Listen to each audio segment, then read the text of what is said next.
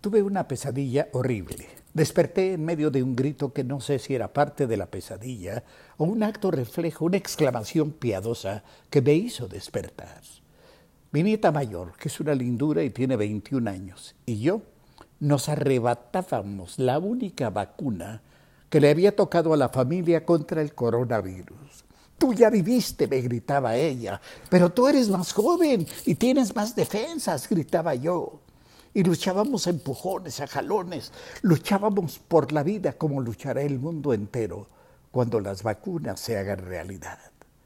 ¿De quién será la vacuna?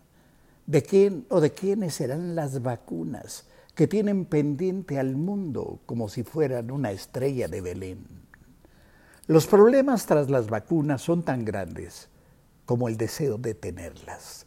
La producción de vacunas tiene un límite y solo alcanzará a surtir al 25% de la población, aún asumiendo que pueda pagarlas y que pudieran transportarse, ya que las vacunas no se elaboran donde se diseñan, sino en la India, China, Brasil y Sudáfrica.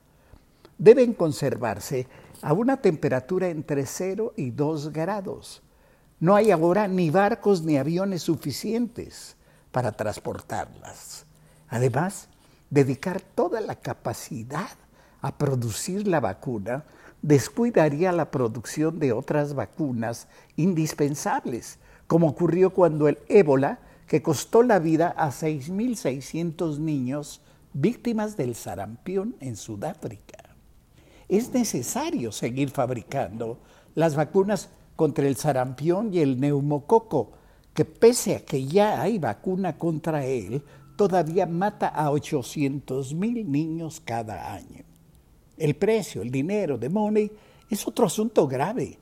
La vacuna contra la meningitis, mire, cuesta 80 dólares, demasiado para pobres. Los propios laboratorios buscan hoy limitar sus ganancias.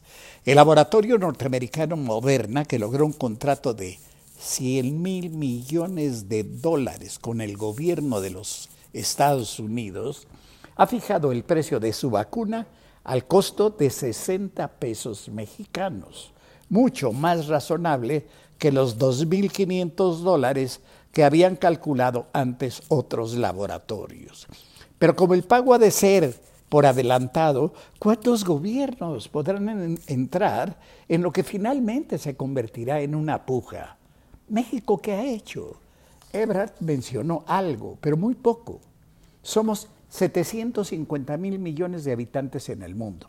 Hágase lo que se haga, no podrán surtirse sino al 25% de la población, quizá, con optimismo, al final de este año o a principios del próximo.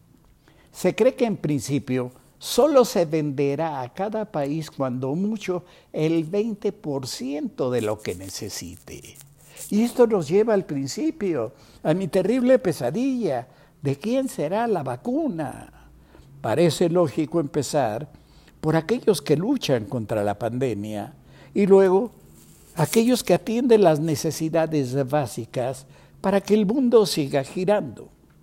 Pero después, mi nieta o yo, el grupo de enfermos o viejos más vulnerables, o el grupo que representa por su juventud el futuro de la humanidad. ¿De quién es la vacuna? ¿Qué dice la ética en este caso? O más importante, ¿qué piensa usted?